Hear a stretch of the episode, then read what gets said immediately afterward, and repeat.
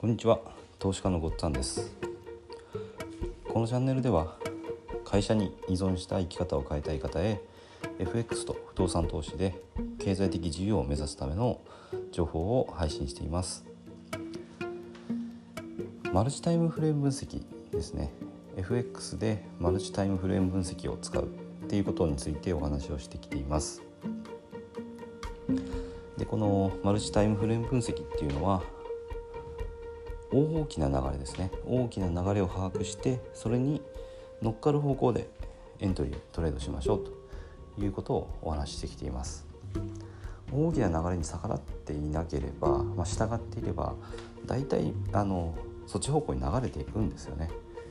だからみんながこっちに今行く流れてるぞって認識してる方向を知ってで自分もその方向に合わせてエントリーするっていうことができれば勝率が上がるわけです。じゃあここで上位足の方向に合わせましょうって言ってもじゃあどうやって上位足の方向って見るのっていうことがあの疑問として上がってくると思います。上位足の方向を確認するの重要だというのは分かるんだけどじゃあどうやって見たらいいんだろうかということですね。でこれはあの、まあ、いろいろいくつかあるんですけども代表的なものを紹介したいと思います。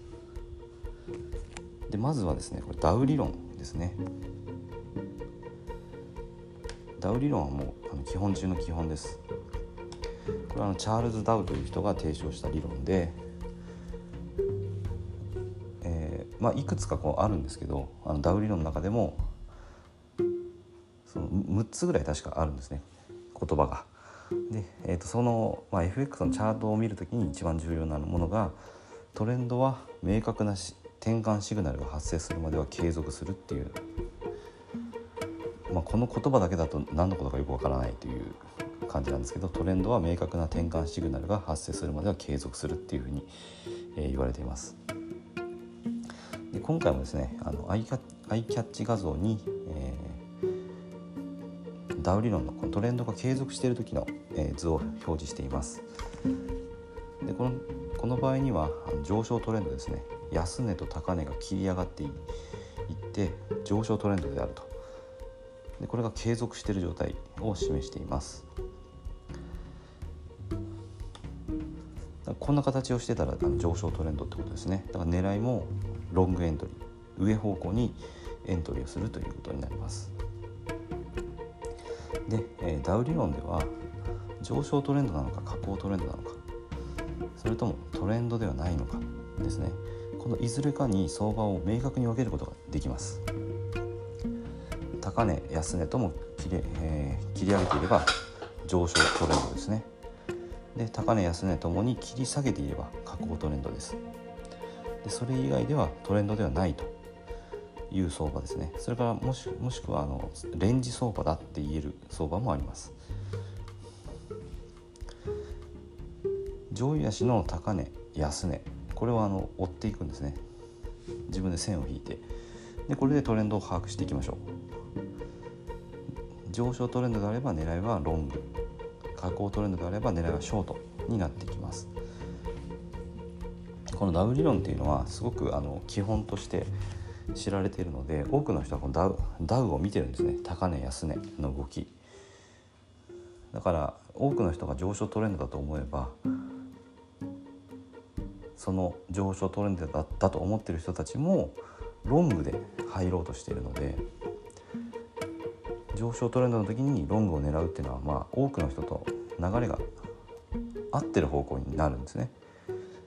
なので、まあ、ダウ理論でちゃんとその上昇トレンドなのか下降トレンドなのか把握するっていうのは非常に重要です。こうして上位足のダウを確認して下位の足で、まあ、タイミングを合わせてですねエントリーすると勝率が高まるっていうことになってきます。